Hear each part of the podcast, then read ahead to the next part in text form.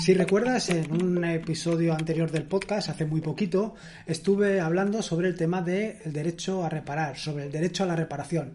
Te estuve hablando sobre esta normativa o esta ley que se había aprobado en Massachusetts, en la que obligaba al sector automovilístico a pues liberar un poco toda la información relativa a los vehículos para que tuvieran la posibilidad de modificarse, adaptarse, repararse donde a cada uno le interesara. La verdad es que, visto así, da la impresión que aquello es un poco una jauría.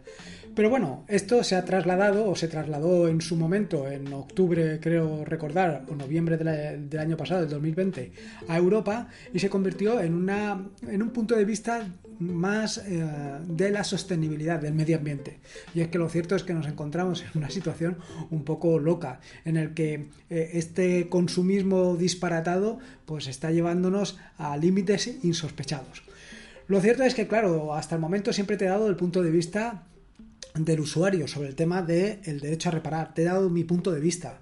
Pero quería traer un enfoque distinto, un enfoque completamente distinto al mío, y es el del ensamblador, el, del fabricante, el de aquel que se dedica precisamente a proveernos de los ordenadores, de los dispositivos que queremos utilizar, para que él nos cuente, por una parte, qué es lo que está haciendo, qué es lo que está fabricando, qué es lo que nos está poniendo a nuestra disposición, qué es lo que está ensamblando en estos momentos, y por otro lado, que nos dé su punto de vista de todo este mercado, de qué es lo que está sucediendo, hacia dónde vamos y hacia dónde llegaremos. A ver si entre una cosa y otra, entre mi opinión y su opinión, pues tú te puedes formar también la tuya y a ver qué es lo que sale de todo esto. Que espero que sea, como de costumbre, algo eh, válido para todos. Así que...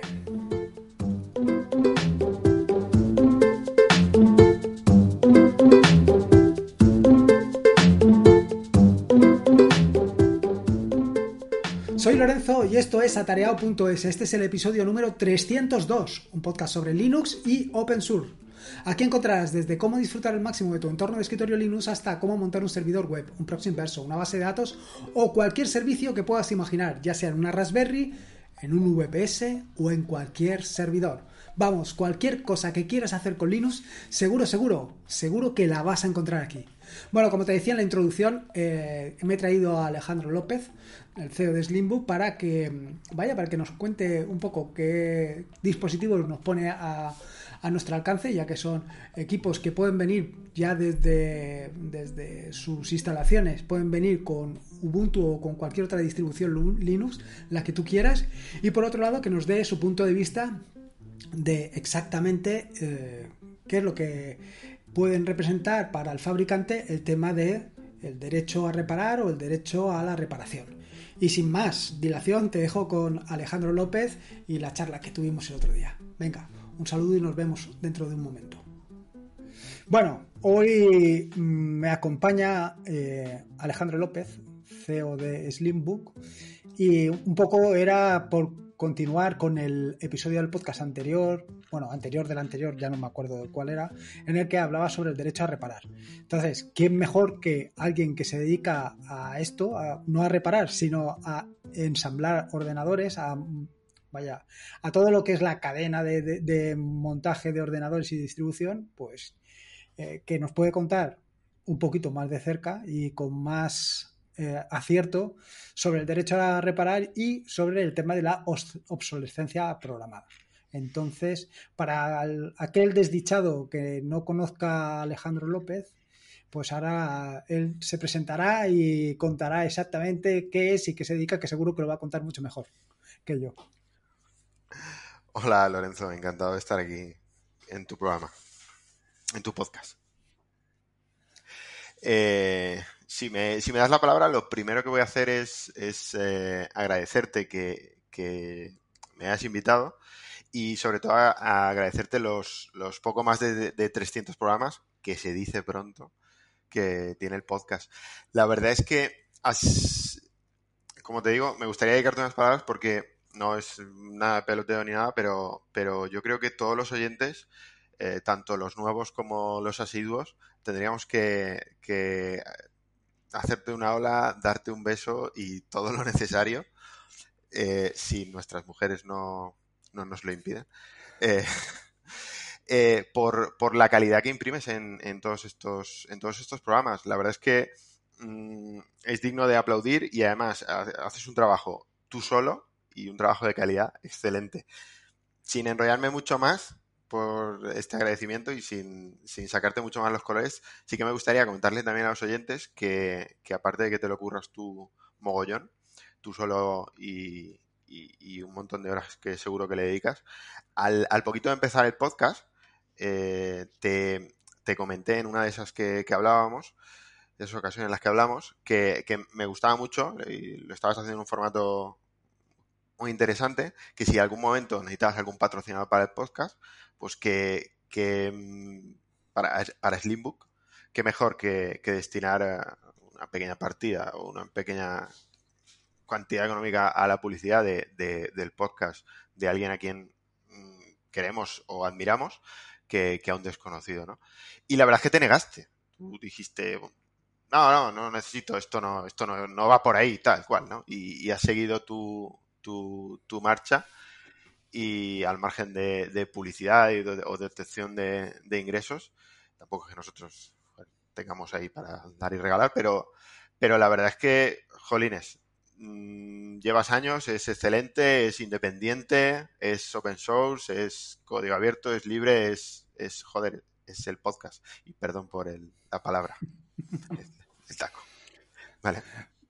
Muchas gracias. Ahora voy a, voy a, voy a empolvarme porque estoy completamente rojo. La verdad es que eh, es un placer, es un placer tenerte aquí. Yo eh, lo he dilatado todo lo que he podido, es decir, 300 episodios.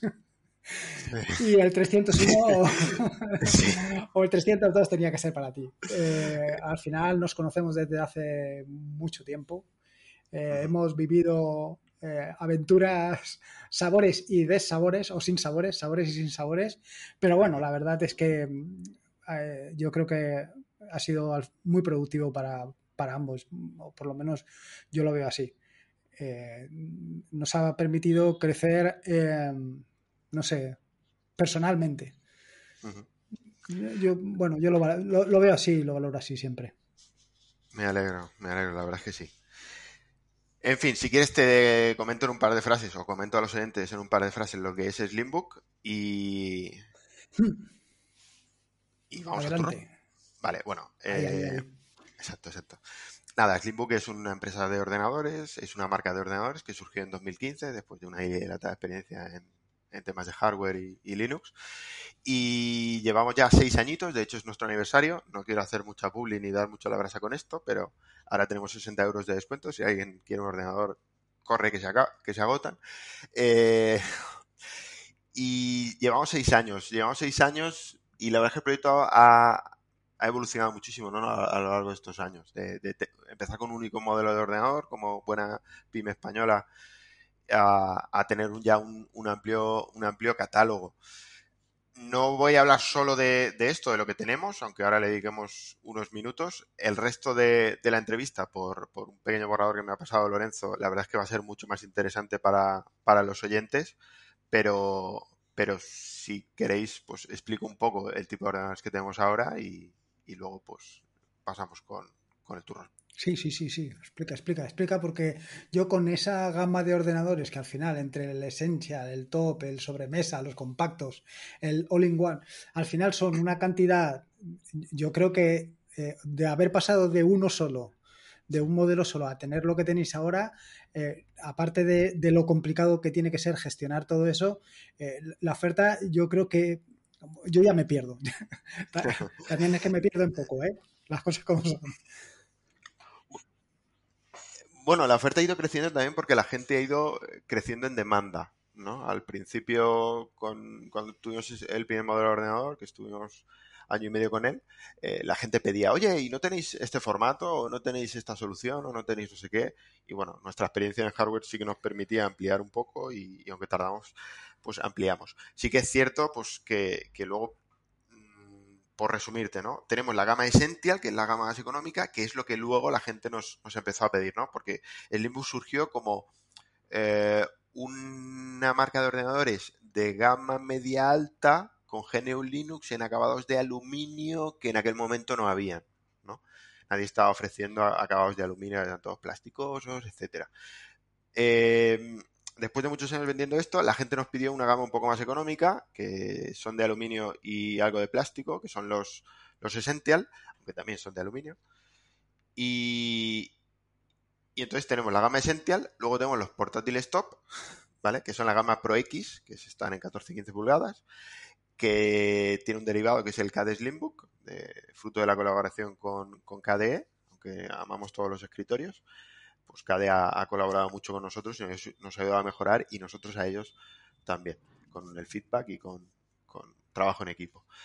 Dentro de esa gama, gama alta, aparte de la Pro X, eh, ahora ha salido la Executive, ¿vale? que es un portátil mmm, FETEN. La verdad es que yo tengo un Pro X desde hace tiempo y, a qué mala hora eh, tenemos el Executive, ¿vale? Eh, por mucho que uno trabaje aquí en esto, no, va a estar cambiando ese portátil cada seis meses, ¿no? Eh, más que nada, pues por el despilfarro también tecnológico, económico y, medioambiental, ¿no? Pero bueno, mm, si dejamos la gama Executive, hace tiempo también que la gente nos estaba pidiendo, oye, necesito un portátil eh, tan potente como una torre mm, de 2.000 euros. Entonces sacamos la gama Titan, ¿no? que lleva gráficas RTX y procesadores AMD Ryzen 9 5900 HX. O sea, una barbaridad que, bueno, está a la altura de, ordenadores Asus de, o MSI de, 3.000 euros, o Razer, etcétera, etcétera. Eso, entonces tenemos la gama de entrada de portátiles, luego tenemos una gama alta que, que se caracteriza por ser los ligeros y, o los potentes o los de fuerza bruta, que los ligeros también son bastante potentes. Y luego ya pasaríamos a la gama de sobremesa, que podemos montar con refrigeración de agua o refrigeración de aire, ¿vale?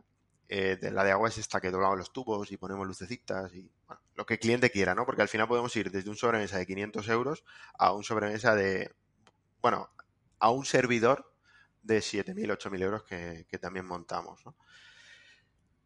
Y si fuera, y si eso no fuera bastante, pues también nos piden eh, mini PCs, y la verdad es que los mini PC se han convertido en una solución bastante interesante porque llevamos más de seis meses que, la gente que está en el mundo de, la informática se habrá dado cuenta y bueno, ya lo sabrán que las gráficas no paran de subir de precio. Bueno, ahora han dejado de subir, hay una, alguna noticia de que han bajado un pelín, ¿no? Pero si antes una gráfica valía 500 euros, ha llegado a los 1200 y ahora vuelve a estar en 999, pues bueno, sigue siendo cara. Que la noticia sea que haya bajado de 1200 a 900, la verdad es que no, sigue sin ser un plato de buen gusto y, tener buen sabor. Entonces, el mini PC, por ejemplo, el que nosotros tenemos, el One, es una solución que tanto en nuestra marca como en otras, ¿no? Servirá muchísimo para mucha gente si se lo compra potente, ¿no? Como, nuestros procesadores, que vienen con un Ryzen 7. 4800H que, vamos, mm, se utiliza para jugar, se utiliza para un montón de cosas, ¿no?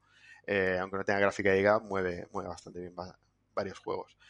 Y, es un ordenador compacto, pequeñito, mm, de un precio ajustado. La verdad es que ha habido, lo estamos vendiendo a clientes que decían, oye, me he sacado presupuesto un sobremesa y la verdad es que son, prohibitivos, ¿no? Un sobremesa. Entonces, bueno, pues me gasto 500, 600, 700 euros en, un mini PC eh, y, bueno, no me gasto 900 o 1000 euros en un sobremesa y, voy a tener servicio mucho tiempo porque el mini PC pues es ampliable, eh, se ventila mejor, etcétera, etcétera. ¿Vale? Y, bueno, pues hasta aquí todo el rollo, básicamente. Vale, y, una vez más o menos ya teniendo en cuenta la, amplia gama de productos que tienes, si yo quisiera elegir uno por ejemplo, para el tema de ofimática, ¿por cuál, cuál sería lo más recomendable? Pongamos que. Eh, no, te sé decir, por, eh, fíjate lo que te digo, en, dos casos. En un caso de alguien que tiene movilidad y en alguien que no tiene movilidad. Y solamente va a hacer ofimática, es decir, eh, va a trabajar con un LibreOffice, por ejemplo, y evidentemente con un navegador. Eso es fundamental. Esas dos cosas. Vale, eh, para movilidad ofimática yo tiraría hacia un Essential, ¿vale? Hmm. Eh, bueno, tenemos la versión de 14-15 pulgadas con Intel y con AMD y la verdad es que muchísima, para nivel ofimático lo vendemos muchísimo. Y muchos comerciales, etcétera, etcétera. Está muy bien. Que luego el comercial, o sea, quiero decir que luego el jefazo de una empresa se pilla el Pro X, se compra el Pro X y a los comerciales le compra el Essential y creo que más horas de uso le da el comercial que, el director, pero, pero bueno, eh, la gama Essential está, está muy bien para uso ofimático. Sí que es cierto que a nivel de mini PC, aunque solo estaba hablando del One, que es el nuevo, el nuevo One AMD, tenemos un Cero que vale 219 euros, que es un Intel i3, que también nos lo ha comprado mucho a nivel de, de oficina, ¿eh? La verdad es que mm. tiene un precio de entrada excelente, 219 euros, tienes un mini PC y, bueno, nos lo han comprado a nivel de oficina, nos lo ha comprado alguien que alguno nos ha dicho, oye, mm, lo, creo que lo voy a comprar para intentar retransmitir un poco eh, en YouTube y tal, aunque sea 1080 tal. Y, y bueno, ahí están trabajando esos mini PCs que, están bastante bien. ¿no? El, digamos que es mucho más potente que una Raspberry y, bueno, aunque vale el doble o el triple de una Raspberry, ¿no? Porque las Raspberry las puedes comprar muy, muy, muy, muy, económicas, pero vamos, te hace un papelón como ordenador. Además, no tiene ventilador, ¿vale? Entonces es absolutamente mm. silencioso, tiene muy poco consumo energético. Pero bueno, si, si quiere un poquito más de potencia, tanto ofimático como decir, bueno, pues voy a tenerlo un poco más potente por ese caso, pues entonces el One. El One con el procesador AMD. Hmm. ¿Vale? Y respecto a alguien que haga, por ejemplo, desarrollo. Vale, si nos vamos a desarrollo, eh, también te preguntaría si para el desarrollo necesitamos virtualizar. Bueno, digamos que no. Y luego con virtualización. Primero a lo facilito y luego con virtualización. Vale, pues te voy a responder al revés. Eh, los procesadores AMD tienen más núcleos que los procesadores Intel. Entonces, para virtualización, gestionan, gestionan mejor las máquinas virtuales, las tareas, los Docker, etcétera, ¿no? Entonces, mm. eh, optaríamos procesadores AMD. Entonces, por ejemplo, la gama Pro X, que montamos procesadores AMD, y el One también, que monta el mm. mismo, eh, vienen excelentes para, para alguien que esté desarrollando y necesite virtualizar distintos entornos durante sus desarrollos. Si no va a virtualizar, bueno, pues entonces no necesitaría eh, la gama Pro X, ¿no? O, no sería tan, tan necesario. Y sí que podría a lo mejor quedarse en, la gama Essential. y luego ya si nos vamos a jugar, Pues, hombre, tenemos clientes y conocidos que están jugando con los procesadores AMD porque la gráfica de AMD integrada se defiende con, muchos juegos. Eh, pero, pero entiendo que son que todos esos son gamers esporádicos, eh, como yo, no, más que yo, eh, hmm. porque yo soy menos que esporádico, ¿vale?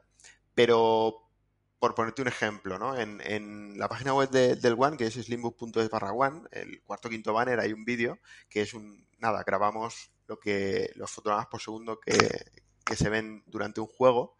Y por ejemplo, en el Counter Strike, eh, eh, con Ubuntu eran más de 100 fotogramas por segundo, el valor eran 140 y el JSON Impact, que será en Windows, 60 fotogramas por segundo. Eh, eso estamos hablando de procesadores AMD sin gráfica dedicada. Entonces, sabes que puedes jugar con, con, con, o con el bueno, con un portátil que tenga ese procesador de la serie Pro X, aunque ya, si realmente quieres jugar a los últimos juegos, juegos AAA, pues entonces el Titan, que además tiene teclado optomecánico, que es un teclado mecánico de portátil, y la verdad es que va muy suave, y bueno, no solo para jugar, sino para teclear, la verdad es que es, es un teclado que, wow, una vez lo pruebas dices, ostras, aquí, aquí hay crema. Ya. ¿Vale? Y, Aparte de las torres. Pero Claro. Claro. Es que, ¿sabes lo que pasa? Que yo siempre he pensado em, que cuando. O sea, esto de entregarle a alguien o enseñarle a alguien eh, cómo funciona GNU Linux en un ordenador, digamos, de gama media-baja, para mí siempre me ha parecido un error. O sea, mm. yo cuando quiero enseñarle a alguien algo y quiero que ese alguien se quede eh, absolutamente maravillado de lo que hay detrás, yo pongo ahí un Ferrari, o sea, yo pondría ahí lo mejor. Y, a la hora de jugar, te digo lo mismo, o sea, evidentemente, alguien que quiera jugar y que sea jugón, yo no me calentaría la, o sea, yo no me calentaría, yo, yo, si quieres jugar, no tienes que apostar por, por algo que realmente sea potente, siempre que te lo puedas permitir, evidentemente, pero no porque vayas a, a, correrlo en, en GNU Linux ni por nada esto, sino simplemente porque lo quieres disfrutar. O sea, dices, bueno, por un lado me ahorro la licencia de eh, instalarle Windows, luego pongo un ordenador un poquito más mediocre porque con GNU Linux se, aprovecha más y no sé qué. Y yo creo que no, no, o sea, que no deberíamos de mirar así. Tú quieres algo potente, algo que tire, algo, pues eh, mete, mete carbón, mete, mete más madera, más madera, que decían los hermanos más. Sí. Así sí, que, la verdad que sí. Vaya, yo lo veo siempre así. Sí, y de hecho, mmm, bueno, eh, Linux eh, está en, presente en montones de servidores, en, lo, en los ordenadores más, más, potentes del mundo. Y, y la verdad es que es, es, es, una gozada, ¿no? Trabajar con, con discos NVMe ultra rápidos, con, con hardware eh, puntero, ¿no? Porque al final dices, bueno, es que Linux no es, no tiene por qué ser para, para ordenadores de entrada, para ordenadores viejitos. No, esto no. Perdona, pero no. Hmm.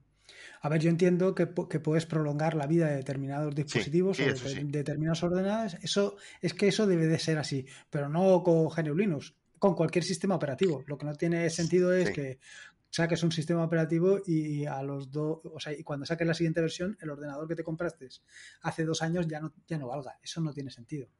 Pero una cosa es esa y otra cosa es lo otro, claro. No, no, claro, y de hecho hay Linux, pues sí que es cierto que ha salvado muchos ordenadores que, bueno, que, están con Windows XP o con distribuciones o con, bueno, que tenían bastantes años, ¿no? O Windows Vista, etcétera. Y sí, sí, eso estamos de acuerdo, viene, viene genial, pero bueno, eh, luego ya, pues si tú vas a tener una herramienta de ocio o de trabajo, pues y quieres tener lo último, pues que puedas tenerlo también funcionando perfectamente. Y ahí el kernel de Linux y los desarrolladores trabajan mucho y muy bien para que el último hardware también funcione.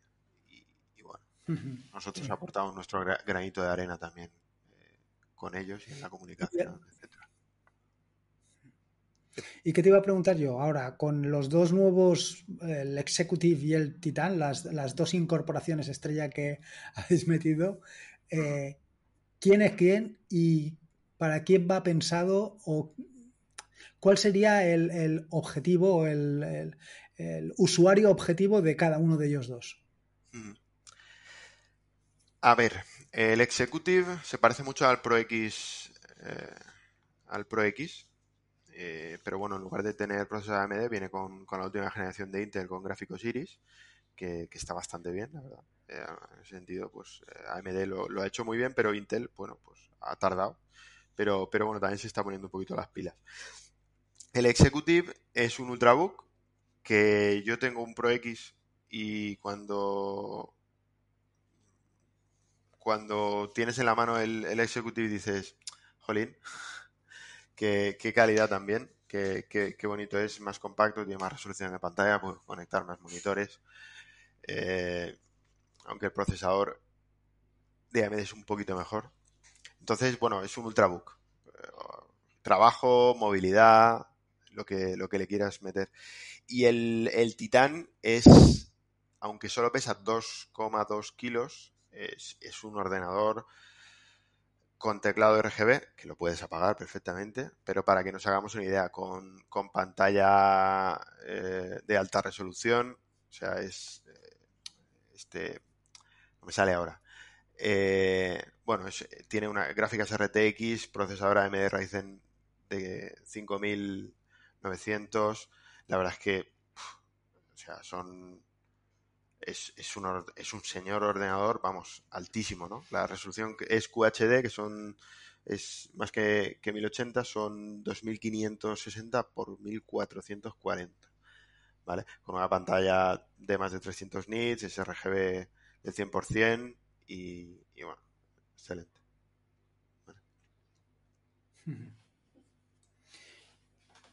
¿Y para quién, para quién, a quién recomendarías que?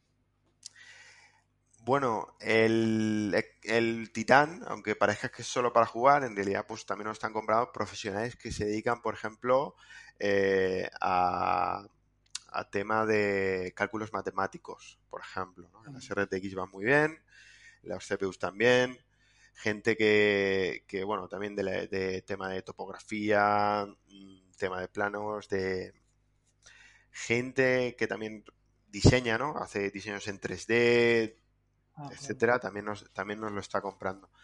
La verdad es que es un es una herramienta de trabajo al final, ¿no? Y, y, bueno, pues hay un perfil profesional que lo requiere, no solo es un ordenador para jugar, en ese sentido. Hmm. Y el, el executive igual, igual tiene un nombre de ejecutivo, pero, pero bueno, tiene ese nombre pues porque impregna eh, gama alta por todos sus cantos, por todas sus aristas. La verdad es que tiene unas líneas rectas que terminan eh, levemente redondeadas, preciosas, y, y el, sobre todo movilidad y conectividad.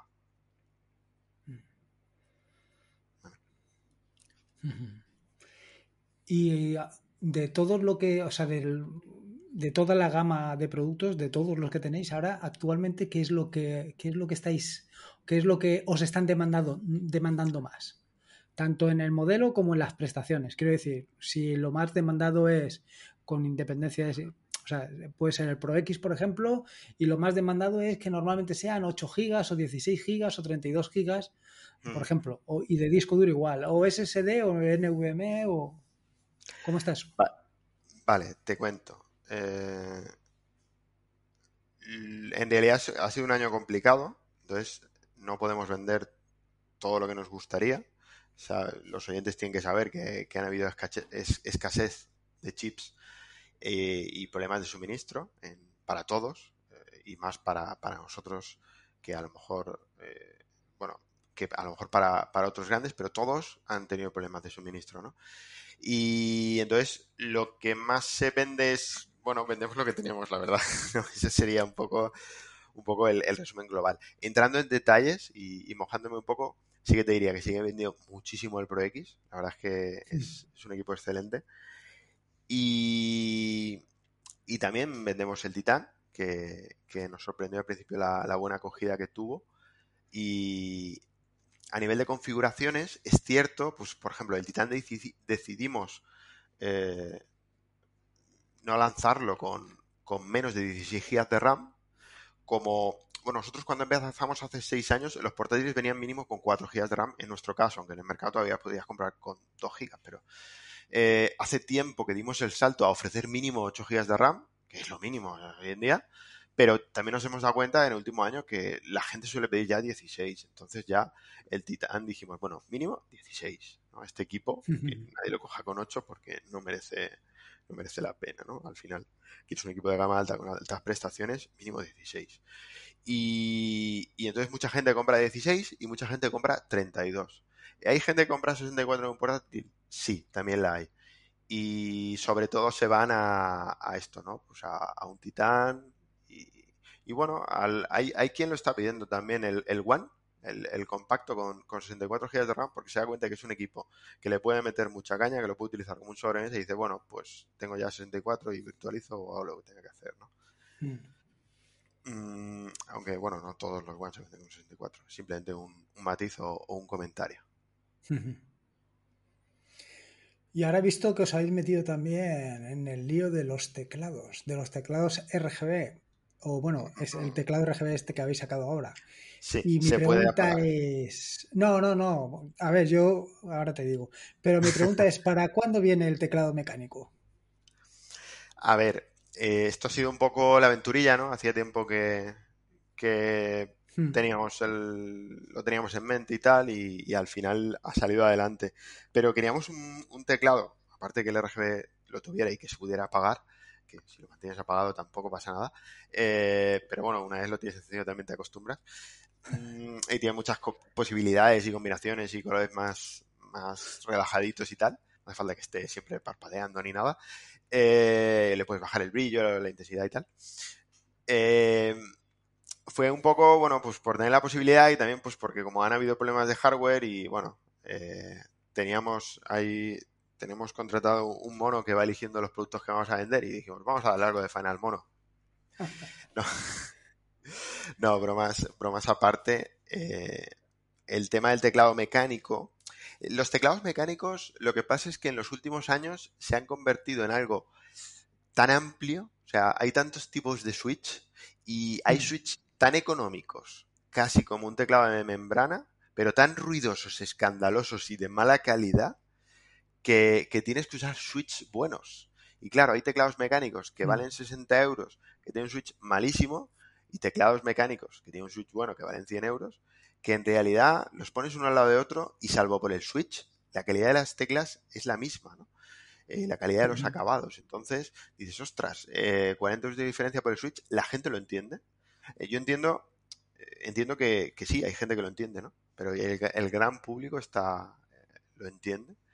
Realmente interesa estudiar un poco los perfiles, el tipo de switch, eh, y el tipo, qué tipo de switch ofrecer, ofrecer intercambiables, es, otro jaleo, ¿no? Porque es otro mundillo, eh, otro mundillo diferente al teclado de entrada, ¿no? Porque luego también, eh, aparte del teclado mecánico, ya si te metes, están los teclados ergonómicos, los teclados de, no me sale ahora el nombre, pero bueno, esto es que es un estándar de distribución de teclado, está partido que no me acuerdo ahora. Y mira que, estuvimos también eh, hablando con fábrica de esos teclados. Eh, pero bueno, mm, también sería reeducarse a un tipo de teclado que en teoría es, es mejor, pero que solo podrías trabajar con él en tu casa o en tu despacho porque en otros sitios no lo tendrías. Entonces, bueno, opciones hay muchas y, y no tenemos fechas previstas para nada, la verdad. Ya. A ver, yo respecto a lo que estabas comentando de apagar el, RGB, eh, hace, bueno, ya hace ya tiempo que tengo de estos con RGB y ah. son mecánicos. Y mm, inicialmente me pasaba eso, ¿no? Que pues lo apagaba porque digo, esto parece una, una, feria. Pero luego he ido, he, ido configurando los colores de las teclas eh, de manera que pues que me sean de utilidad, ¿no? Que me sean como guía. Eh, al final sabes exactamente dónde tienen que ir los dedos, ¿no? Pero, pero es de eso que en un momento determinado pues tienes ahí la opción. Y, te iba a preguntar, para la configuración, porque yo me imagino que el teclado este que habéis sacado es exactamente lo mismo, ¿no? Que puedes configurar hasta qué tecla quieres que se encienda de cada color o no. Este es un teclado de entrada que vale 29 euros, que tiene seis zonas y un montón de efectos pero no puedes configurar tecla a tecla. Ah, vale, vale, vale. ¿Vale? Efecto, brillo, eh, intensidad, velocidad mm, y mm. seis, zonas, etcétera. ¿no? siete, ocho efectos. Eh, pero es un teclado de entrada. Es un teclado de sí, 29 euros, es un teclado de entrada. Por ejemplo, en, el portátil Titan sí que puedes configurar tecla a tecla. ¿Vale? Y de hecho, eh, estamos desarrollando una aplicación que sabéis que todos que nuestras aplicaciones son, son de código abierto, son bienvenidas las contribuciones. En todos estos años han contribuido tres personas en nuestras aplicaciones. Eh, y, no quiero señalar a nadie eh, de, los de, los contribuyentes que han contribuido. Eh, y, pero bueno, que las contribuciones de, de, los oyentes también son, bienvenidas. Tenemos una aplicación para configurar el teclado y hay aplicaciones en Windows todavía que permiten configurar todavía más cosas, ¿no? Porque en, nuestro Titan se puede configurar tecla a tecla y puedes poner algunos efectos y tal, pero por ejemplo en Linux no puedes hacer que el teclado sea un, el osciloscopio este del sonido, o sea, cuando tiene, ¿te acuerdas cómo se llama? Winamp, no teníamos un osciloscopio que iba moviéndose según la música. Sí. Pues en Windows con tu portátil Titan lo puedes hacer las teclas se iluminan según el sonido y van subiendo y bajando. Bueno, esto es un, es un ejemplo, vale, paridas muchas, ¿no? Pero es, un ejemplo de, de, configuración tecla a tecla, ¿no? Y de, y de, y de cómo se pueden programar cosas muy chulas y, bueno, en fin, eh, anecdóticas, ¿no? Que esto fue, fue algo que, que en Twitter la verdad es que trajo bastante diversión. Y luego, claro, aprovechando que estás aquí, ¿cuál me recomiendas a mí? Y es que estoy, como además te lo he dicho antes de que nos pusiéramos a grabar, estoy ahí entre un portátil y un One. Porque últimamente tengo que moverme menos Pero claro, y esto me tengo que mover menos hasta que me tenga que mover. Entonces, justo cuando eh, me decante por una de las opciones será la otra. Pero bueno, esto es así. A ver, mm, el One está muy bien. Está un poco mejor ventilado que los portátiles, como es normal, que todos los portátiles están bien ventilados. Pero pierdes la movilidad. Entonces, eh, la respuesta no te la puedo dar yo, pero sí que es cierto que, que se está vendiendo bastante el One y mucha gente está sustituyendo. Pues se da cuenta que el portátil no lo mueve o que la torre no le interesa, es un nido de polvo. Eh, mm, hay que valorar la movilidad, Lorenzo, la verdad. Yo, tú, al contrario que los oyentes, sí que podrías algún día pasarte por Linux Center y, tocarlos. Entonces te animo a que lo hagas porque yo creo que eso va a ser lo que te decida más que lo que yo te diga y, y eso, tocarlos. Pues entonces te cojo la palabra. En cuanto tenga oportunidad me planto allí. Vale, ok. Bueno, ahora que ya tengo yo toda una idea y más o menos eh, tengo claro por dónde van a ir los tiros de lo que me voy a comprar en cuanto, en cuanto tenga oportunidad. La siguiente es que es inevitable es preguntarte sobre eh, qué visión o qué sensación te ha dado a ti todo este movimiento, toda esta cantidad de noticias que han surgido en torno al M1. Y la primera pregunta es si tú has tenido la suerte o la desgracia, vaya, si has tenido la oportunidad más bien de probar el M1. Y si eh, lo has conseguido probar, ¿qué, sensación has experimentado? Vale, eh, he probado el M1, pero no he probado el M1, porque estar un rato con un M1 no es probar un M1, ¿no? Ahí mm. tendríamos que eh, usarlo durante semanas para ver realmente la duración de la batería y ver realmente el, comportamiento.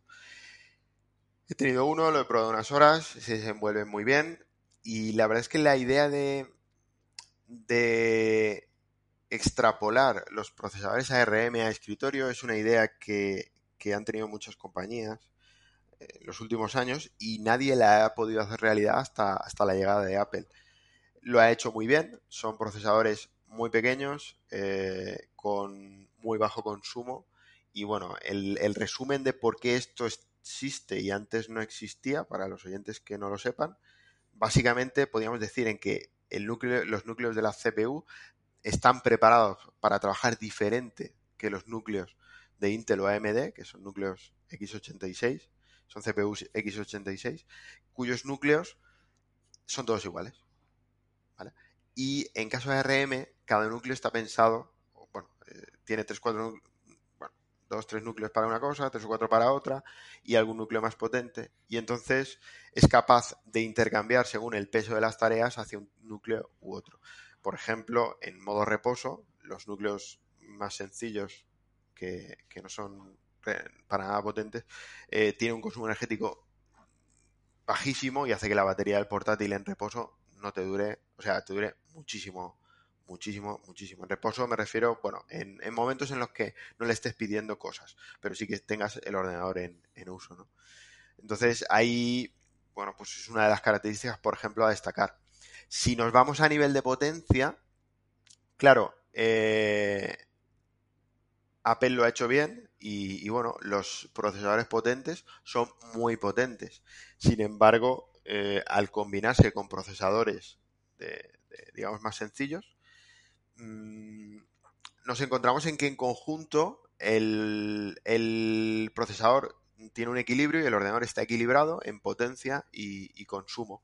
Si, por ejemplo, hacemos un benchmark de rendimiento comparando el M1 con un Pro X, ¿vale? Obtenemos resultados muy parecidos. Por ejemplo, vamos a. El, dejamos una unidad a, un canal de YouTube, de estos de 70.000 o 80.000 seguidores, y hicieron un benchmark. Lo que pasa es que no activaron todos los núcleos de, nuestro portátil y lo tenían en bajo rendimiento. Y bueno, entonces el M1 les dio 9 minutos o 10 y el nuestro les dio 15 y luego otro les dio 25 minutos, otro ordenador. Pero bueno, al final, en, en mismas condiciones, si realmente eh, no activas el perfil de ahorro de energía de nuestro portátil. Mm. Eh, y, bueno, tenemos una aplicación que se llama Slimbook AMD Controller, que invito a que todos los oyentes se la instalen en, sus ordenadores.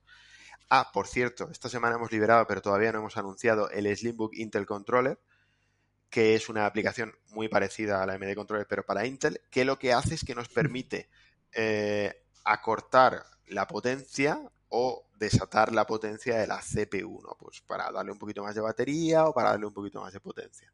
Son aplicaciones eh, de código abierto, utilizan librerías de terceros y sobre las cuales queremos hacer mejoras. Esperemos que la gente también les eche un vistazo.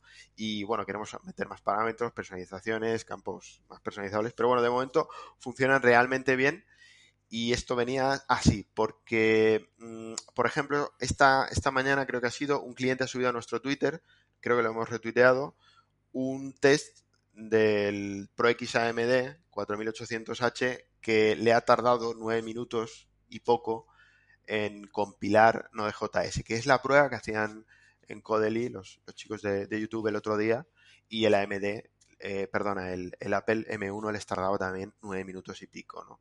Eh, el nuestro en su, a ellos no les tardó tampoco porque no estaban, eh, no habían lanzado el comando de compilación permitiendo que se utilizaran todos los núcleos y además tenían el modo ahorro de energía activado. Pero eh, obtenemos potencias muy similares.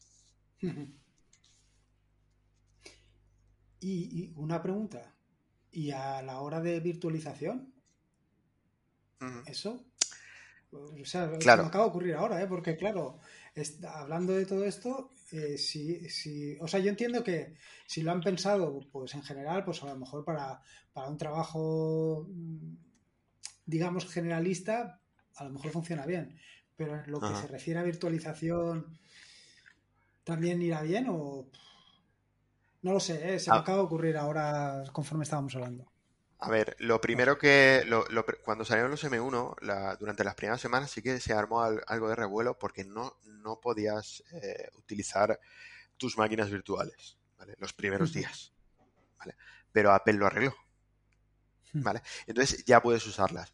El rendimiento que obtienes, bueno, mm, depende del, del, invitado, ¿no? Entonces, eh, no tengo datos de, de rendimiento, pero la lógica también nos dice que si las CPUs, o sea, que si tú tienes varias máquinas y virtualizadas y todas requieren CPU de alto rendimiento, un core de alto rendimiento y tú tienes pocos cores de alto rendimiento, bueno, pues eh, las tareas van a, van a ir más lentas la verdad. Eso es lo que nos dice la, lógica. Al principio no estaba, eh, no funcionaba, pero con muchas aplicaciones que, no estaban preparadas para, para, la nueva arquitectura, ¿no? Porque al final, eh, recordar a los oyentes que AMD e Intel utilizan la arquitectura eh, x86 y, y ARM no. Entonces, los programas no se han compilado, en Apple no se han compilado pensando en esa arquitectura. Los programas están compilados pensados en la arquitectura x86 y por eso durante tantos años Intel y AMD han tenido prácticamente el monopolio de las CPUs de mercado porque los programas se compilaban pensando en esas CPUs. Y ahora con esto, con la irrupción del M1 dentro del mundo de los procesadores, tú, ¿eso qué camino? O sea, quiero decir, son dos cosas. Por un lado, ¿Eso le va a sentar bien al mercado? Yo, desde el punto de vista no solamente del usuario, o sea, del usuario final, sino también de la parte de fabricante, ¿eso le va, le va a sentar bien? Eh, sí, yo, yo, creo que sí. Es, cierto que es bueno que haya competencia y una competencia sana. Y sobre todo, mm, mira hacia dónde va el mercado. No sé si te has enterado, pero Intel ha comprado eh, una empresa de, procesadores eh, RISC V. Hmm. Hmm. O sea, los grandes... pues C5, eh, la compañía que estaba apostando por eh, RISC V, RISC 5, ha sido comprada por, por Intel. Entonces los grandes están moviendo ficha. AMD compró Ionix, no, estas son las memorias. Eh, otra, es que soy malísimo para los nombres, menos mal que, no me, que nunca me olvido el nombre de mi mujer. Pero bueno, el, los grandes están moviendo ficha hacia distintos tipos de procesadores porque, bueno, eh, se han dado, bueno, el, eh, Apple ha demostrado que, le podían sacar más partido a una arquitectura diferente que a la arquitectura que ya lleva tantos años y está tantos años dándole vueltas a la, misma rueda. Hmm.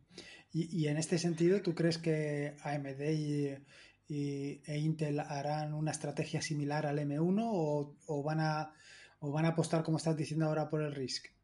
Bueno, a ver, en el caso de Intel. Vale. Eh, a ver, bueno, Intel también se ha caracterizado, bueno, a grandes compañías, aunque, aunque generalmente el usuario de la calle no, se entera de muchas cosas, pero bueno, las grandes compañías muchas veces eh, ponen huevos en distintas cestas. Esto es, eh, bueno, Intel, pues, pues contar alguna noticia que sí que se hizo algo bastante público, a lo mejor alguien escuchó, hace unos años Intel sí que intentó portar a otra microarquitectura bueno, a nivel de nanómetros, ¿no? Pero no dejó de fabricar eh, los nanómetros actuales. Sí que a veces hacen cambios estratégicos que luego mantienen o luego no. Sí que es cierto que yo creo que eh, ellos sí que van a abrirse, pero tienen un mercado muy cogido. Entonces, mm, que la gente no piense, no, pues no me voy a comprar un Intel o una AMD este año porque igual el año que viene sacan algo totalmente diferente. No, aparte de que el software no está preparado para ello. Y todo mm. el software del mundo no se puede portar a, una arquitectura diferente, ¿no? Entonces, va a seguir existiendo los procesadores x86 y es muy posible que a los núcleos x86 o a los procesadores, bueno, pues les den una vuelta de tuerca y combinen eh, alguna cosa con otra o bueno, distintas arquitecturas en una misma sería bastante complicado, pero, pero bueno, que ya veremos lo que nos separa, lo que nos separa el futuro. Bueno. un futuro como mínimo prometedor. Sí, la verdad es que sí. Y bueno, me quedaba, eh, como te he puesto, un poco la, como vaya, como he indicado ahí en, en la introducción, el tema de eh, esto que estoy últimamente o que he publicado recientemente sobre el, derecho a, reparar y sobre el tema de la obsolescencia programada, porque cada vez, como comenté recientemente, pues estoy más, más escuchando de forma más continua esto del derecho a reparar y mm, luego investigando un poco, pues está eh, Europa que ha movido ya ficha pero yo quiero ir un poco más allá, porque no solamente es el derecho a reparar, sino también podría llamarle el derecho a, ampliar o de alguna manera. Entonces, lo primero que te quería preguntar era, tú en el mundo GNU Linux, ¿realmente tú crees que tiene sentido hablar de obsolescencia programada? Mm, no en el mundo de GNU Linux. Sí que es cierto, que todos lo sabemos y lo hemos notado, una televisión, un coche o una lavadora nos dura mucho menos que hace años.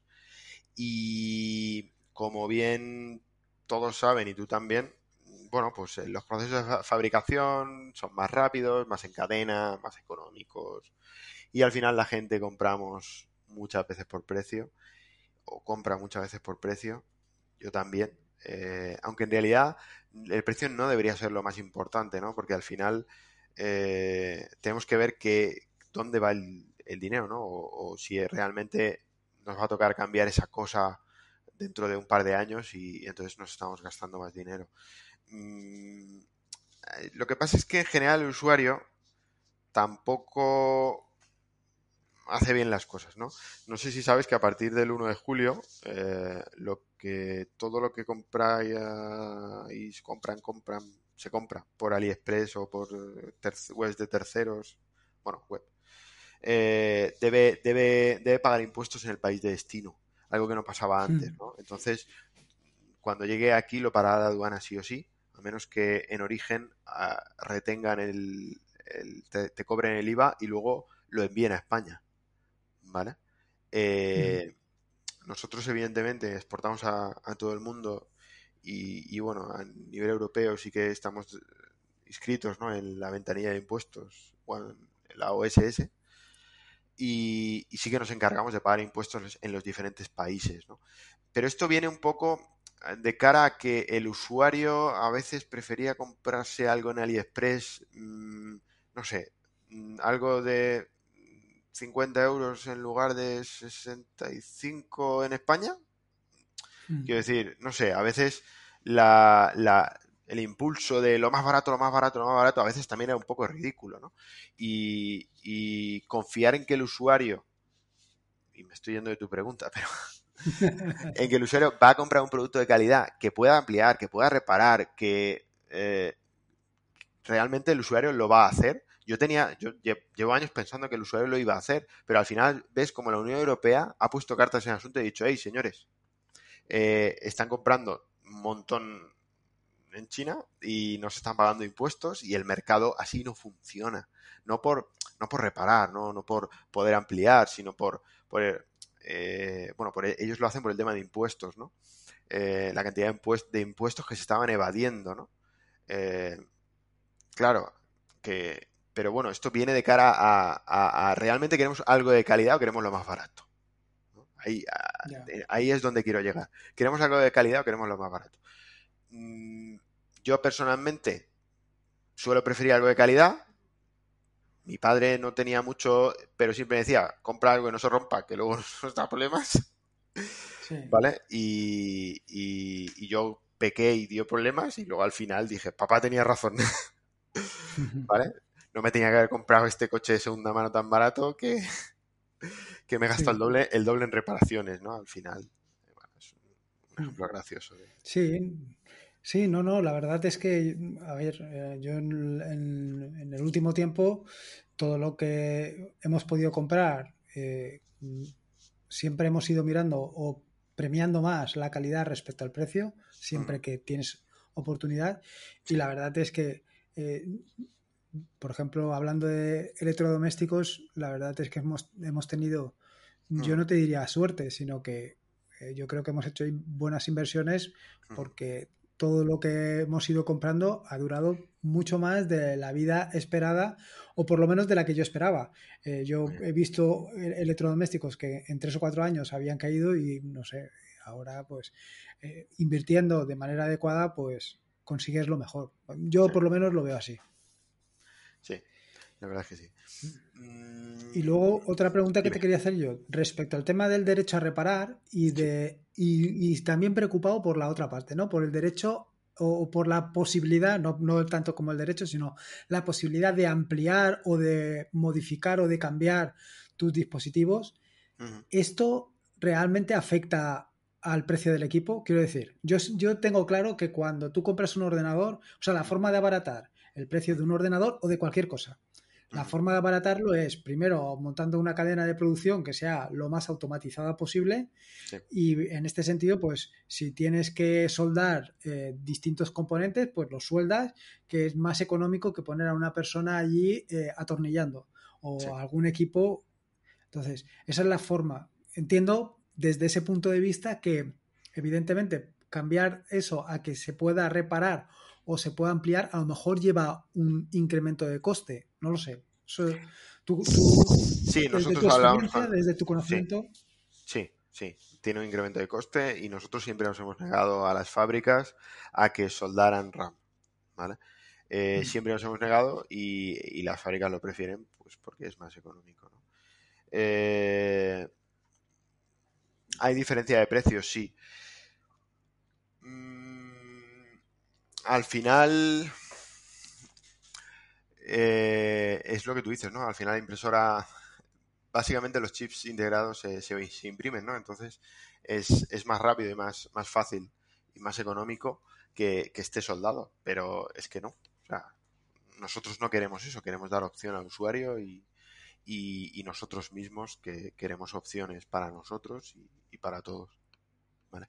Eh, no, no sé, estoy pensando si tengo alguna anécdota más sobre este hecho que contarte, pero, pero bueno, que nos hemos negado siempre, la verdad. Y, si algún día nos toca morir a una tablet, pues sí, en la tablet pues nadie la fabrica con, la memoria extraíble, pero, pero bueno. Y bueno, nadie la fabrica ahora por precisamente yo creo que por el tema de precio porque van, vamos todos a precio, bueno, y que tener una tablet que prácticamente sea como una hoja de papel, pues... Pero bueno, yo la verdad es que tampoco le veo mucho sentido. A ver, por entrar un poco más en el tema, por ejemplo, sabemos que, que el iPad está muy bien, pero no es reparable, salvo si se te rompe la pantalla y, ojito a la broma, ¿no? Mm, mm. Claro, es que es, un problema, ¿no? Porque la, Unión Europea ahora legisla para que las cosas sean reparables, pero resulta que los dispositivos y el fabricante... Bueno, esa ley tiene un pero, eh, bueno, que sea reparable, pero... Eh, pero si es un circuito integrado no, ¿no? Entonces, ¿qué pasa? El fabricante ya está haciendo todo integrado, bueno, pues... Y no es reparable, pues a la basura hay otro, que eso es lo feo. ¿Van a conseguir la Unión Europea que los fabricantes cambien? No. Sinceramente, eh, mi opinión, ¿eh? Bueno, no sé si recuerdas cuando surgió la primera ley de cookies. No sé si estamos hablando de 2012, 2013. Cuando Google empezó a avisarte de, hey, cookies, acepta. Y luego las otras webs también, hace un montón de años. Que luego hace dos años, creo que fue, cambió para, eh, oye, ¿quieres cookies de estas todas parciales? ¿Vale? O sea, mm. la Unión Europea intenta legislar pero las grandes empresas, Google, Facebook, Amazon, eh, dicen, bueno, o las aceptas o a la calle. Eh, y entonces todo el mundo aceptaba, ¿no? Y entonces la Unión Europea, cinco o seis años después, se dio cuenta y dice, no, eh, tengo que legislar un poco mejor para que por lo menos el usuario pueda elegir si quiere cookies de seguimiento o solo las funcionales. Pero, claro, las de seguimiento, de rechazarlas son dos o tres clics más. Y el usuario hace dos o tres clics más cada vez que visita una página web o, o no. o... Ya te digo yo que no. Ya, ya, y, y, debería, y, es que en realidad, eh, oh, la nueva ley es más útil porque le deja elegir al usuario. Sí, pero no, porque el usuario se lo, se lo pones un poco más difícil. Entonces el usuario, pues para hacer una consulta rápida y leer una cosa, no lo lee. ¿Qué es lo que se podría hacer a lo mejor? Bueno, pues decir al usuario, hey, estás aceptando las básicas. Si quieres las de seguimiento, haz clic aquí también pero no, mm. la ley no, no, se ha puesto tan firme, ¿no? Entonces, si el, tema de la ley de cookies empezó en 2012 o, hace un montón de años, no sé, vamos con 10 años de retraso intentando legislar que las cookies no se espíen, ¿crees que realmente van a conseguir legislar para que un iPad sea reparable? Pues no. no. O sea, lo siento, pero mi opinión es que no. Que está muy bien la iniciativa, que están muy bien las iniciativas y que eh, yo a nivel de recursos, a nivel de planeta, y yo voy a intentar que mis dispositivos se puedan reparar y se puedan ampliar, sí, pero bueno, los grandes van a seguir estando ahí y, y bueno, no solo los grandes, nosotros, nuestros procesadores, ¿vale? Tú puedes cambiar la RAM, puedes cambiar el disco, nos puedes comprar recambios, nosotros los vendemos, te lo puedes reparar tú si quieres. Eh, estamos haciendo una serie de tutoriales para que puedas eh, hacer tú más cosas con abriendo el ordenador, ¿vale? Estamos preparando tutoriales para ampliar y reparar los ordenadores. Pero pero, por ejemplo, el procesador Intel o AMD o el ARM de Apple están soldados a placa. O sea, los procesadores de portátil hace muchos años que sueldan en placa, no como los sobremesa. ¿Por qué? Porque los portátiles son más ligeros y más pequeños y más delgados y si no los sueldas y tienes que poner el socket, te comes un montón de espacio. Y el portátil tiene que mm. ser más gordo. Entonces, eso no se va a conseguir tirar para atrás. Los procesadores van a seguir soldados. Si se te estropea placa o procesador, tendrás que cambiar las dos cosas. Y la placa y el procesador son las dos cosas más caras de un ordenador portátil, por encima de la batería, de la pantalla, del teclado, de la carcasa, de la RAM o del disco duro. Entonces, bueno, la ley de sobre, sobre reparación, eh, bueno, nos da, nos permite reparar un 25% de nuestro portátil. Bueno, pues algo es. Bienvenido sea pero perfecto no se va a hacer, la verdad. Hmm. A ver, yo respecto a eso, eh, ahí yo no le echaría tanto, o sea, no, le echaría, quiero decir que es algo que mm, hemos empujado todos, ¿no? Al final, eh, todos buscamos lo más económico, pero no solamente hemos empujado nosotros buscando lo más económico, sino también cuando ha habido otras posibilidades, pues no las hemos apoyado. Porque estaba el, el, eh, el, ¿cómo se llama? El móvil este, el Fairphone, es el que es completamente desmontable. Sí. Sí, sí, Y eso, eh, ¿quién, ¿quién ha comprado eso? Cuatro, cuatro locos. Sí. De otros, o sea, eh, em, móviles con otro sistema operativo. En este caso, por ejemplo, Ubuntu Touch. Yo compré el PinePhone. Y bueno, pues ¿vale? Eh, y, cuántos más? Quiero decir que al final posibilidad teníamos, teníamos y tenemos todo de empujar no solamente a la, a la Unión Europea que legisle, sino también empujar al fabricante diciéndole, no, no, no, no, no, yo no quiero un ordenador eh, que tenga eh, todo soldado, no lo quiero. Yo quiero un ordenador que lo pueda ampliar, incluso llevando, que alguien lo pueda ampliar o que pueda hacer lo que quiera. Pero no, realmente no empujamos en ese sentido, empujamos en el otro. No, no, no, no, tú dame lo más potente, lo más barato posible. Sí. Sí, y claro, luego tenemos otro problema y es que la tecnología avanza muy rápido. Es, una frase que todos habrán, escuchado mil veces, pero por ejemplo, mm, si yo tuviera una CPU desmontable de una placa base de un portátil de hace cuatro años y le quiero poner una CPU actual, pues eh, bueno, las nuevas CPUs de AMD soportan más PCI Express, más velocidad, más... ¿Vale? Entonces no voy a poder sacarle todo el rendimiento a, mi placa base antigua, ¿no? Entonces, claro, eh, la tecnología avanza tan rápido que aunque pudiera sacarle a CPU, una CPU actual no iba a ir bien en una CPU, en una placa base de hace cuatro o cinco años. Entonces, mm.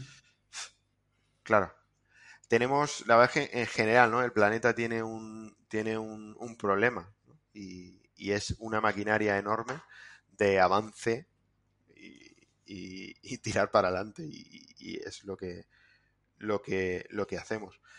No reutilizar es mejor que procesar los residuos y, bueno, hay que estirar la vida, la vida de los dispositivos, pero no pensar que repararlos eternamente es posible eh, y tenerlo más potente, o sea, pues no sé, sé que es un ejemplo un poco eh, tonto, pero sí que hay gente que a lo mejor se compra un, un ordenador sobremesa y dice, bueno, dentro de tres o cuatro años ya, le cambio la CPU. Bueno, en un sobremesa seguramente puedas hacerlo, pero eh, seguramente el, nuevo PCI Express 4.0 no te vaya, ¿vale? Eh, ¿Lo requieres? ah, pues sí, lo requiero porque quiero una gráfica que tenga ese ancho de banda, que no va a ser el caso, pero bueno, estoy poniendo un ejemplo un poco tonto. pues no lo vas a tener, ¿no? Entonces, mm, somos, somos muy culpables, eh, pero supongo que también estamos metidos en una rueda, nosotros y la industria, que bueno, es la pescadilla que se, muerde, que se muerde la cola. Sí, sí. Mm, sí. Y luego respecto al tema de, por ejemplo, el ampliar o el reparar, yo quiero decir, hay quienes muy manitas y puede hacerlo, y con un vídeo de YouTube o simplemente con lo que sea lo sabe hacer, pero yo no termino, o sea, yo siempre he pensado que eh, llegados a este punto en el que tú quieres eh, ampliar o quieres, sobre todo ampliar, más que el tema reparar, porque yo entiendo que el tema reparar, pues nadie se complica la cabeza. Cuando tienes un problema de que algo no te funciona, se lo envías al fabricante o a quien te lo ha vendido y, si estás dentro de garantía te lo arreglarán y si no estás dentro de garantía te lo arreglarán y pagarás. Mm. Pero sobre todo desde el punto de vista del tema de la ampliación, eh, a ver, yo, tú ves, eh, o sea, em, fácil todo el tema de ampliación o consideras que es mejor que lo ampliéis vosotros en el caso de que, por ejemplo, quiero comprarme eh, algo más delicado que la RAM, que al final la RAM, pues más o menos... ¿Tú cómo lo ves el tema este de la ampliación? A ver, a ver, eh, nosotros empezamos hace seis años y eh, yo mismo hablaba con clientes por teléfono. Sí, sí, no te preocupes, compra el básico y luego te lo amplías, ¿vale? Y la verdad es que, jolines, eh, te llevas un sabor agridulce de, este hecho. Te llevas un sabor agridulce, eh, nuestros ordenadores se pueden ampliar, los puede ampliar el usuario, pero sí que le dijimos al usuario, ojo, ojo, porque hemos tenido muy malas experiencias y no han sido una, ni dos, ni tres, ni cuatro, ni cinco, han sido muchísimas malas experiencias de usuarios lo primero. Oye, que os he comprado el portátil, me he pillado estarán por Amazon y no va.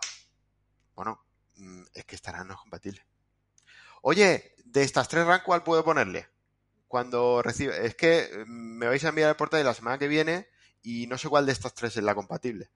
A ver, quiero decir, mmm, amplíatelo tú, pero no nos hagas trabajar de más, ¿no? O sea, que no le ganamos. Pero Luego, eh, aunque sí que es cierto, pues eso, que estamos esperando unos videotutoriales para que la gente se haga el mantenimiento, se lo limpie, lo amplíe, lo que quiera, eh, ostras, eh, no le pidas, ¿no? O sea, quiero decir, yo no, no voy al bar y le digo al del bar, ponme la sombrilla aquí al sol, ¿vale? Y, y, y, bueno, no sé, en fin, te pido la Coca-Cola y me como el bocata. Que se ha podido hacer mucho tiempo muchos bares, ¿no? Pero, bueno, si al del bar eh, cada vez tiene menos margen, a lo mejor hay un día que te dice, hey, mm. no te comas el bocata aquí, eh, cómprame un bocata, ¿vale? Mm. Eh, son ampliables. Pero yo esto lo vengo a decir no solo por... es, que no es una cuestión de venta. Hemos tenido muchísimas malas experiencias de gente que no se ha comprado el portátil y que el portátil ha vuelto. O sea, te has gastado mil, mil quinientos, dos mil euros en un ordenador y por ahorrarte 30 euros a la semana ha vuelto con un tornillo suelto dentro, con cinta aislante, ¿vale? Donde se supone que tenía que haber cinta de tela, con eh, no, es que le he puesto pasta térmica y resulta que compré, eh, me dijeron que comprara metal líquido. Madre mía, metal líquido. Sabéis que metal líquido es conductor. Como pongas un pelín de más, haces un corto. O sea, hemos tenido placas con cortos, pero no por, no por eso. O sea, placas rayadas porque con el destornillador se les había ido. gente que ha roto las patillas de la RAM. O sea, hemos visto de casos que hemos dicho, de verdad, o sea, hace una semana o dos que enviamos este ordenador y ya están aquí para reparar estos. ¿sabes? Y dices, de, digo, ¿qué manía está cogiendo la gente de comprarnos algo y ampliárselo? O sea, hasta que hemos tenido que decirle a la gente, hey, poquito de por favor, vamos a cambiar un poquito el discurso para que la gente, oye, mm, que te estás gastando un dineral, no lo estropees, por favor. Es que a nosotros, digamos que, claro, lo bonito es, yo te vendo un ordenador, pero no solo te lo vendo por, por el dinero, sino porque lo uses, seas feliz, tenga Linux, pero claro, si resulta que eh, lo has estropeado, también te vas a cabrear. Hay gente que no, pero también hay gente que se cabrea con nosotros. Joder, pues se suponía que era súper fácil de abrir y he, roto las patillas. No sé, para nosotros es súper fácil de abrir. ¿Vale? Solo necesitas un destornillador de la medida adecuada, porque luego la gente utiliza un destornillador que no es de la medida y pasa los tornillos. Es que nos ha tocado romper muchos, muchísimos tornillos porque la gente los deforma. Y digo, digo yo, la gente digo, habrá gente que sea muy bonitas, pero hay gente que coge el destornillador que utiliza para poner un, tornillo en la pared y digo, no, coge un tornillador un poco más, un destornillador un poco más pequeño. Vale, eh, no sé, habrá de todo, pero, pero yo qué sé, es que claro, estás jugando con algo de mil euros y al final, no sé, el, cliente se queda con el más sabor de boca porque lo ha estropeado y bueno, gente que nos la intenta colar de diciendo, no, no, yo no lo he estropeado, no sé qué, hasta que al final y bueno, vamos a tener que comprar si realmente lo han abierto ellos o no, porque eh, hay gente que, dice que no, lo, que no lo ha abierto y luego resulta que, que, bueno, pues que dentro hay huellas, ¿sabes? Y huellas, huellas, o sea, huellas. Y que dices, mira, voy a llamar al CSI, pongo la huella en un celo aquí y digo, mira, esta huella, esta huella de quién es, ¿sabes? Pero bueno. Es que... que... El ser humano es muy ridículo, es muy ridículo. Sí, sí, sí. O, bueno, escúchame una cosa, escúchame una cosa. No, escúchame, eso, eso no es tan criticable, solo estoy contando anécdotas, no quiero meterme con los clientes, pero sí que me voy a criticar a alguien, a alguien que, que anécdotas tenemos un montón, que nos dijo una vez, no me enciende el ordenador. Lo recibimos, lo abrimos hicimos, huele a Coca-Cola reseca y está llena de manchas. Coca-Cola, ¿vale? Hemos recibido con zumo, con Fanta, con tal, pero es que el de Coca-Cola dijo, no, no, que a mí no se me ha caído una Coca-Cola, que se ha estropeado solo. ¿Sabes? Y digo, mira, te estamos enviando fotos de la Coca-Cola, que esto es Coca-Cola cuando la dejas varios días, ¿sabes? Y está, está seca. ¿Vale? Y al final dijo, bueno, me ha dicho alguien que vive conmigo que igual se le cayó la Coca-Cola y lo dejó unos días apagado. Y yo, bueno, al final hemos tenido que intercambiarme docena de emails y fotos para decirle, mira, es que Coca-Cola dentro, no te lo puedo reparar en garantía porque es que Coca-Cola dentro, o sea, ¿sabes? Eh, bueno, que esto no es el caso de, algo reparable, ¿no? Pero que, el servicio técnico, claro, tiene que lidiar con todo tipo de personas, todo tipo de anécdotas, manitas, manazas, eh, claro, de yo, la gente manitas que ha cogido el ordenador, se lo ha ampliado, se lo ha reparado y no se ha dicho nada y no ha tenido ningún problema, claro, pues esa gente a lo mejor no te, la puedo, no te lo puedo contar, ¿no? Porque ha funcionado bien. claro. lo que me viene a mí a la mente son de la enorme cantidad de casos que hemos tenido estos años de gente que dices, ¿para qué tocas? No toques, ¿para qué tocas? Sí, eso, eso de zapatero a tus zapatos tiene una aplicación clara. Y de todas maneras te digo otra cosa. Yo, eh, con todo esto de eh, no te hablo en particular de ordenadores, te hablo ya de bricolaje general, ¿no? Sí. Que dices, tengo que, eh, cualquier cosa, no sé, tengo que poner un clavo en la, un clavo, una alcayata en la pared para, para un cuadro. Y empiezas.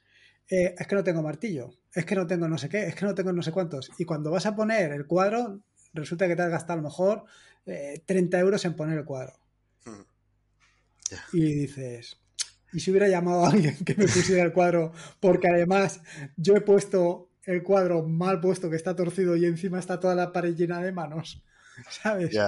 Y eso mismo lo pienso y lo extrapolo al tema de hacerme yo algo, eh, eh, pues eso, reparar un ordenador, por ejemplo.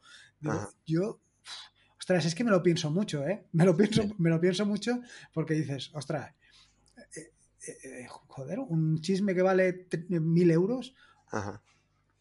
Y por, por ahorrarte 100 euros o 50 euros de mano de obra o lo que sea, ¿vas a estropearlo? Y no solamente vas a estropearlo, sino cómprate unos destornilladores finos que entren en no sé qué, cómprate el no sé cuánto, cómprate la pasta térmica, cuenta, y cuando terminas dices, lo podía haber mandado al servicio técnico. Pero bueno, eso somos así. Sí, sí, la verdad es que sí. No sé, es, es un poco. Yo también hago muchas cosas con mis manos, pero sí, ha llegado un momento también en casa en el que algunas cuestiones de bricolaje digo, ¿qué estoy haciendo? O sea, quiero decir, mm sí, yo te reparo componentes y tal, pero o te puedo tocar muchas cosas, pero es que me, ha llegado a pasar, ¿no? Digo, sí, cariño, yo cambio el grifo, no sé cuántos, pero llega un momento en el que, oye, se ha estropeado el frigorífico, esto es igual, es esta, de la placa esta, un condensador, no sé qué, llega un momento en el que digo, es que, ¿por qué estoy mirando condensadores del frigorífico si esto no es, esto no es lo que es? Esto, digo, ¿qué estoy haciendo? Al final estoy perdiendo mucho más tiempo que, bueno, que venga un técnico, lo, arregle, me cobre lo que tenga que cobrar y, y, tienes un servicio que, has interrumpido por tu cabezonería de meterle mano a algo que, en fin, pero bueno, sea cada uno. Sí, sí, no, no, es así. Eh, claro, yo solamente he dicho la parte de dinero, pero efectivamente la otra parte, la parte de tiempo que tienes que invertir, primero en saber cómo tienes que hacer lo que tengas que hacer. Siguiente, em, hacerlo y luego dejarlo como estaba. Al final es, un infierno. O sea, la única solución es o que lo lleves a un servicio técnico o bien que se lo des a un amigo y que ese amigo te lo haga. Sí, tú no ves nada. Tú, fíjate, ¿no? Por ejemplo, yo que, que sí, portátiles hemos reparado muchas cosas y muchas cosas. Tú imagínate mi cara al, volver a, la tienda de electrónica, son componentes electrónicos, ellos de portátiles no, pero con una pieza del frigorífico decirle, mira, creo que es esto de aquí lo que falla. Tengo que, si me lo vendes, lo cambio y lo arreglo el frigorífico y al, al día siguiente volver otra vez. Hola, eh, nada, que lo he cambiado y sigue fallando. Es que si me vendes también esta otra pieza de aquí, que no sé cómo se llama, que también, y él mirándome diciendo, si es que no sabéis, no sabéis de electrónica, ¿para qué os metéis? Y yo pensando, le diré, digo, no le voy a decir que sé de ordenadores porque esto no tiene que ver con un ordenador. Y es que además parezco tonto, o sea. Sí, sí, sí. Eh, eh, claro, eso es, que esa es la otra que te puede pasar con mucha facilidad. Que diga, va, esto ahora mismo le pongo yo, pues un poco la anécdota que has contado, ¿no? Que ahora le pongo 8 GB de RAM y esto funciona perfectamente. Abres el ordenador y dices, joder, que solamente tiene un, un slot para poner memoria RAM y ya tienes la otra. O, que has pedido una, una, en Amazon que creías que era compatible y luego no lo es, ¿no? Entonces, pum, ya que, está. Que creías si has mirado, porque habrá quien ni mire absolutamente nadie y diga, ¡buah, esto es facilísimo! Sí. Pero bueno. Sí. Y un par de preguntas que, que quería hacerte yo sobre el tema del tema este de la ampliación y la reparación. ¿Tú crees que esto de hacer, o sea, si realmente esto ya son dos, preguntas hipotéticas de un futuro hipotético.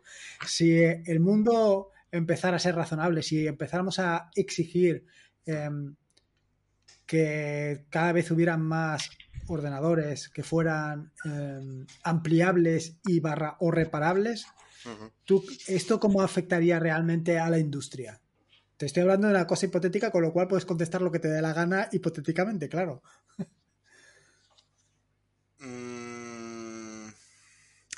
Quiero decir, ¿sería perjudicial o, a lo mejor no? No lo sé. A ver, es cierto que, la filosofía de Linux y que, todos podamos contribuir con GNU Linux es, muy interesante y podría exportarse o extrapolarse a, nivel de hardware. También es cierto que no todos tenemos la capacidad de contribuir con GNU Linux. Entonces, ¿es útil? Sí, para un número limitado de personas. La reparabilidad eh, tiene, tiene el mismo sujeto, ¿no?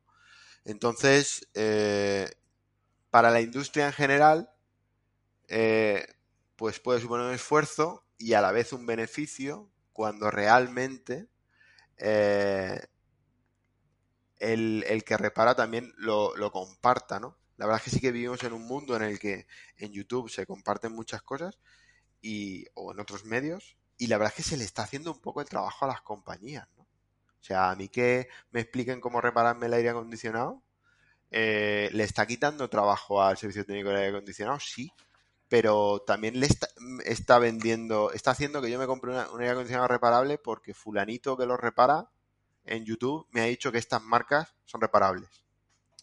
¿Sabes? Y esta persona en YouTube no trabaja para ninguna de esas compañías, ¿no? Eh, entonces hay una, cara y una cruz en, en, estas cuestiones.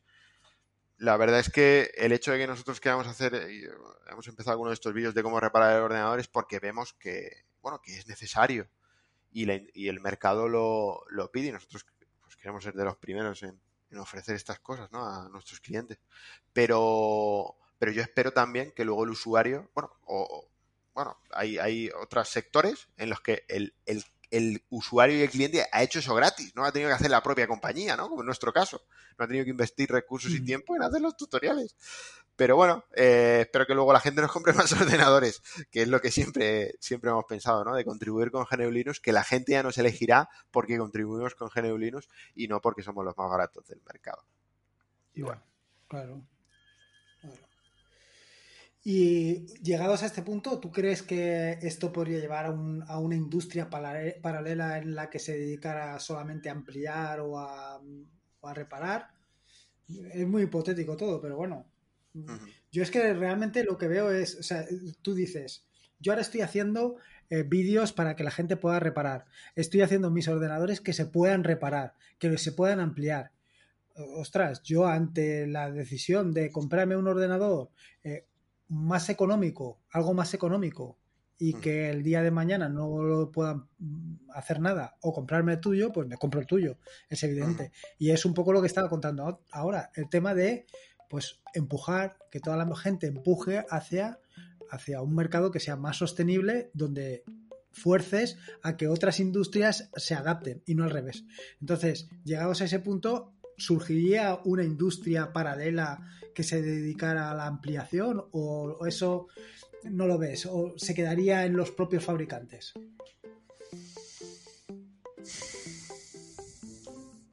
Hombre, yo creo que como industria paralela difícil.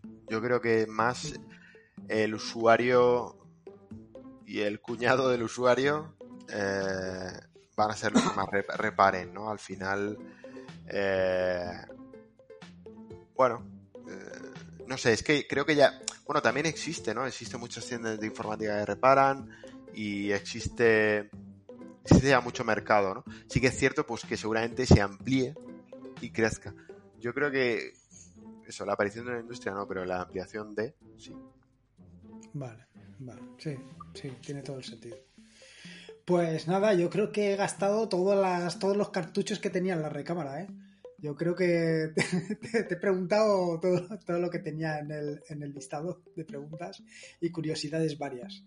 Y nada, pues eh, básicamente darte las gracias por la oportunidad de hablar un rato, de mostrar un, por lo menos una visión acerca de esto del derecho a reparar, una visión como, como alguien que se dedica a ensamblar dispositivos, a vender dispositivos, a, vender ordenadores y no es solamente la del usuario final, que solamente se dedica a comprar y utilizar, comprar y utilizar. Así que nada, muchísimas gracias. Gracias a ti y como alguien dijo, dijo alguna vez, nosotros estamos a este lado del mostrador y en este lado del mostrador, aunque bueno, no tenemos un mostrador como tal, pero bueno, es una expresión, en este lado del mostrador pues recibimos un tipo de feedback, recibimos muchas opiniones, recibimos muchos casos y, y bueno, un placer compartirlos con, con los usuarios y, un placer tener clientes, ¿no? Sean eh, más altos, más bajos, más maniáticos, menos maniáticos. Nosotros estamos aquí para, para servir un producto de calidad y servir eh, GNU Linux y, y para, bueno, ayudar a, eh, dentro de nuestro producto en todo lo posible. Bueno, espero que hayas disfrutado de este nuevo episodio del podcast, espero que hayas compartido conmigo esta charla tan amena que tuve con Alejandro. La verdad es que quería haberme traído al podcast hace bastante tiempo, pero bueno, las cosas son como son y vienen como vienen. Así que nada, como te digo, espero que lo hayas disfrutado y poco más que decirte. Eh, si te ha gustado el episodio del podcast, pues como te digo, te agradecería una valoración, ya sea en iVoox o en Apple Podcast, para dar a conocer este proyecto, para dar a conocer a tareao.es y que otras personas, otras personas como tú también puedan aprovechar y disfrutar de todo lo que es eh, este mundo maravilloso que es el Linux y Open Source. Puedes dejar una valoración, como te digo, en iVoox o en Apple Podcast. Y por otro lado, recordarte que este es uno de los podcasts de la red de podcasts de sospechosos habituales, donde puedes encontrar fantásticos y maravillosos podcasts. Puedes suscribirte a la red de podcasts de sospechosos habituales en fitpress.me barra sospechosos habituales. Y por último, y como te digo siempre, recuerda que la vida son dos días y uno ya ha pasado, así que disfruta como si no hubiera mañana y si puede ser con Linux. Y en este caso, con el derecho a reparar y a ampliar, mejor que mejor. Un saludo y nos escuchamos el próximo